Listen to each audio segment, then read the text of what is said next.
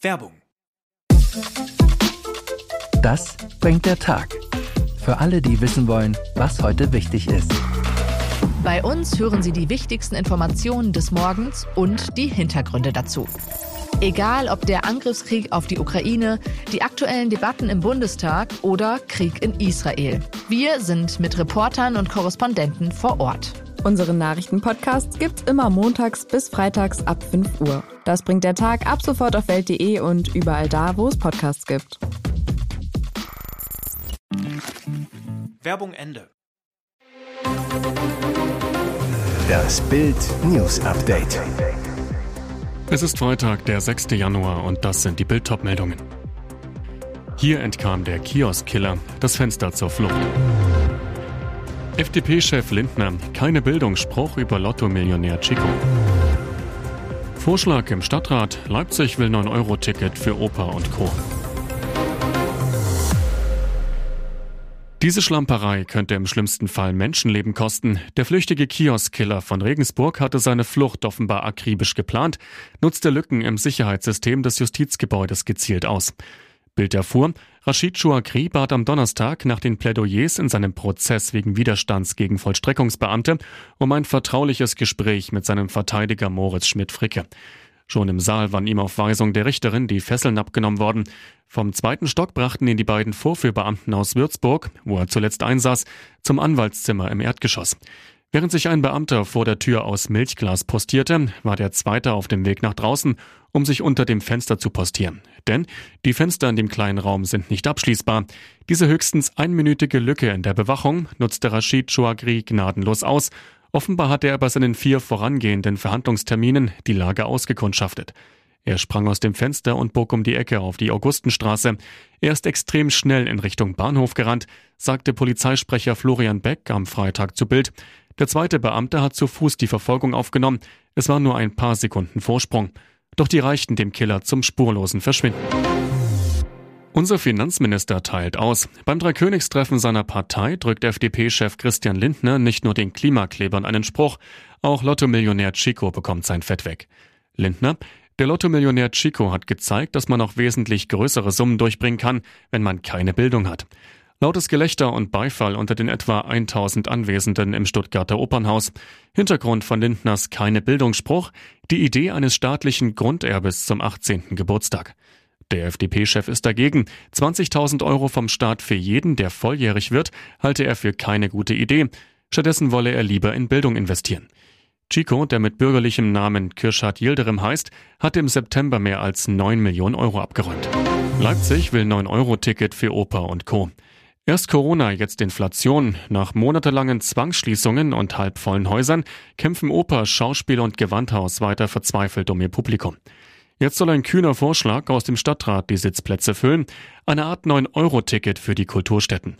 Pay what you can, zu Deutsch, bezahle was du kannst, heißt die Idee der Freibeuter-Fraktion. Stadtrat Sascha Matzke. Der Gedanke ist, dass jedes Haus in einer Modellwoche einen einzigen günstigen Ticketpreis anbietet. Das war ja die Faszination am 9-Euro-Ticket. Jeder wusste, was es kostet. Nur hier hat dann jeder die Möglichkeit, selbst den Preis nach oben oder unten anzupassen, je nachdem, was ihm die Veranstaltung wert ist. So etwas gab es schon in Hagen. Heroes, ein Theatermusical, kostete 9 Euro. Das Haus war voll. Und das Konzerthaus Berlin lockte mit einem Richtpreis von 35 Euro und war ausverkauft. Neuer Beinbruch, Hernandez Kreuzbandriss und jetzt kommt ein Ausfall dazu, der beim FC Bayern intern für großen Ärger sorgen soll. Außenverteidiger Nusayr Masraoui musste das Katar-Trainingslager absagen, wird den Münchnern wochenlang fehlen. Herzbeutelentzündung. Der Verdacht, hätte er bei der WM gar nicht mehr spielen dürfen. Bayern in einer Erklärung. Masraoui war Anfang Dezember während der Weltmeisterschaft in Katar positiv auf das Coronavirus getestet worden und hatte deshalb das Viertelfinale gegen Portugal verpasst. Aber nur vier Tage nach seinem Corona-Ausfall stand er im Halbfinale gegen Frankreich wieder auf dem Platz, hielt jedoch nur eine Halbzeit durch und war beim Spiel um Platz drei nicht mal mehr im Kader, löste eine verschleppte Infektion die Herzbeutelentzündung aus. Der Herzbeutel ist das Bindegewebe, das den Herzmuskel umschließt und ihn in seiner Position hält. Eine Entzündung kann im Extremfall lebensgefährlich sein. Die Bayern sprechen zwar von einem milden Krankheitsverlauf, aber Masraui fällt mindestens vier bis sechs Wochen aus. Und jetzt weitere wichtige Meldungen des Tages vom Bild Newsdesk. In seinen explosiven Memoiren lässt Prinz Harry nichts aus. In Spanien wurden am Donnerstag versehentlich vor offiziellem Verkaufsdatum Exemplare seiner Autobiografie Spare verkauft. Und daraus wird nun fleißig zitiert. In dem Kapitel Unrühmliche Episode schildert Harry ganz unverblümt, wie er als 17-Jähriger seine Unschuld an eine ältere Frau verlor. Jetzt fragt sich natürlich jeder Royal-Fan, wer ist diese taffe Reiterin, die mit Harrys Unschuld davon galoppierte. Die Identität der Frau gibt er nicht preis, aber Harry verrät, sie mochte Pferde, sehr sogar, und behandelte mich wie einen jungen Hengst. Die Dame schleppte Harry, den royalen Rotschopf, der damals noch ein Teenager war, unter freiem Himmel ab.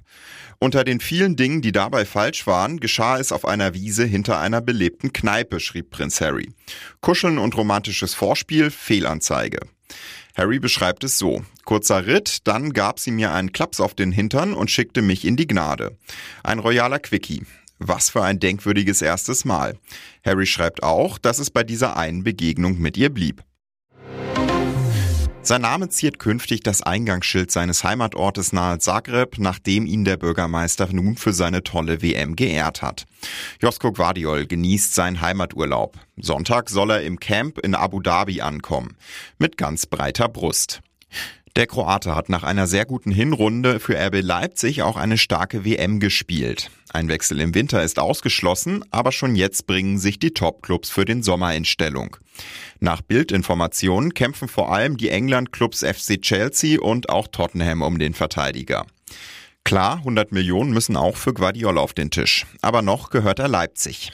Trotzdem wird neu Sportgeschäftsführer Max Eberl vorbauen und den Markt während des wohl ruhigen Transferwinter sondieren. Der zuletzt immer wieder genannte Josip Sutalo ist für Leipzig interessant, hat nach Bildinformationen aber nicht höchste Priorität. Ihr hört das Bild News Update mit weiteren Meldungen des Tages. Seit mehr als zwei Jahren ist die PlayStation 5 nun auf dem Markt. Doch nicht jeder, der eine der begehrten Sony-Konsolen ergattern wollte, hat auch eine bekommen. Durch fehlende Halbleiter schaffte es Hersteller Sony lange nicht, genug der Geräte zu produzieren. Eingeschränkte Lieferketten durch Corona verschärften das Problem zusätzlich. Die Folge, gerade zum Start der Konsole konnte längst nicht jeder Gaming-Fan eine der begehrten Konsolen ergattern. Diese Zeiten sollen laut Sony nun aber vorbei sein. Auf der Technikmesse CES, die aktuell in Las Vegas stattfindet, versprach Sonys Gaming-Chef Jim Ryan, jeder, der eine PS5 haben möchte, sollte es von nun an viel leichter haben, sie im Handel zu finden. Bis die versprochene Entspannung auch tatsächlich in den Händlerregalen ankommt, wird es aber noch einen Moment dauern. Der Blick auf die großen Elektronikhändler zeigt, auch aktuell ist die Konsole noch nicht verlässlich zu bekommen. Gerade im Weihnachtsgeschäft kam es immer wieder zu Engpässen, auch jetzt ist sie noch in vielen Geschäften ausverkauft. Insgesamt verkaufte Sony bisher 30 Millionen PS5-Konsolen. Führer aus Ausstellung gestohlen, lautet die flapsige Überschrift einer Pressemitteilung der Oelsnitzer Kultur GmbH in Sachsen. Beim Führer handelt es sich hierbei um keinen geringeren als Nazi-Diktator Adolf Hitler. Und gestohlen wurde er jetzt bei einer Ausstellung in Oelsnitz im Vogtland. Und zwar die Pappschachtel samt 51 der 60 Karten des Führer-Quartettspiels aus der Zeit des Dritten Reichs. Die Tat wurde am 28. oder 29. Dezember des vergangenen Jahres während der Öffnungszeiten der Museen Schloss Vogtsberg begangen. Polizeiliche Ermittlungen hierzu laufen bereits, sagte Schlossgeschäftsführer Daniel Petri. Da einige Karten des Quartetts in einer anderen Vitrine untergebracht wurden, ist dieses Quartett unvollständig entwendet worden. Neben dem Führer-Quartettspiel klauten die Diebe aus der Sonderausstellung Quartett vier Karten für ein Halleluja noch das Kartenspiel vom Weltkrieg zum Dritten Reich, bestehend aus 48 Karten in einer Pappschachtel. Beide Quartettspiele sollen in einem hervorragenden Zustand sein. Für Hinweise, die zur Ergreifung des oder der Täter und zur Wiederbeschaffung der Kartenspiele führen, gibt es eine Belohnung von bis zu 1000 Euro.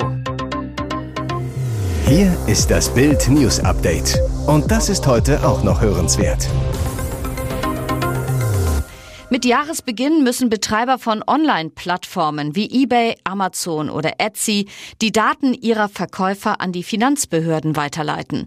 Doch nicht nur die von professionellen Online-Shops. Auch wer pro Jahr privat mehr als 30 Artikel verkauft oder mehr als 2000 Euro einnimmt, muss gemeldet werden. Bild fragte einen Experten, was genau mit den Daten geschieht und was droht, wenn man falsche Angaben macht. Sascha Matusek ist Steuerberater und Managing Partner bei der Rechtsanwaltskanzlei Winheller. Er sagte zu Bild, Zunächst wird das Finanzamt die Daten sammeln. Es passiert wohl nichts sofort. Die Auswertung wird erst in einem halben Jahr gemacht. Die Finanzbehörden wollen Steuerhinterzieher aufdecken. Je nach Größenordnung wird es Ermittlungen von der Bußgeldstelle geben. Bei einer Steuerhinterziehung zahlt man den erhobenen Betrag nach und zusätzlich 6% Zinsen pro Jahr. Die Formel 1 könnte immer amerikanischer werden. Dass der US-Rennstall Andretti Autosport des Ex-Rennfahrers Michael Andretti in die Königsklasse des Motorsports will, ist schon seit längerem kein Geheimnis mehr. Nun hat der Ex-Formel 1-Fahrer einen mächtigen Partner gewonnen. Der Megakonzern General Motors will mit der legendären US-Marke Cadillac gemeinsam als Andretti Cadillac an den Start gehen. Andretti Cadillac wäre das zweite US-Team in der Formel 1 neben dem Rennstall Haas, bei dem Mick Schumacher bis Ende dieser Saison unter Vertrag stand. Das Fahrerfeld würde sich derzeit von 10 auf 11 Konstrukteure erhöhen. Wird er doch noch zum Panzerkanzler? Scholz schickt Dutzende Marder in die Ukraine. Jetzt also doch. Nach monatelangem Widerstand will Olaf Scholz die Ukraine nun doch mit deutschen Panzern ausrüsten. Um 19 Uhr am Donnerstagabend besiegelten Scholz und US-Präsident Joe Biden in einem Telefonat den Panzerpakt. Demnach wollen die USA der Ukraine Schützenpanzer vom Typ Bradley zur Verfügung stellen. Deutschland will Schützenpanzer vom Typ Marder liefern. Die Modelle sollen dabei direkt aus den Lagern der Rüstungsindustrie kommen, der Bundeswehr also nicht fehlen. Außerdem planen beide Länder ukrainische Streitkräfte an den jeweiligen Systemen auszubilden. Heftige Kritik kassierte Scholz deshalb aus der Opposition und aus den eigenen Ampelreihen, wie von FDP-Verteidigungspolitikerin Marie-Agnes Strack-Zimmermann. Jetzt wurde der Druck auf den Kanzler offenbar zu groß. Am Mittwoch hatte bereits Frankreichs Präsident Emmanuel Macron angekündigt, Dutzende Panzer vom Typ AMX-10 RC an die Ukraine liefern zu wollen.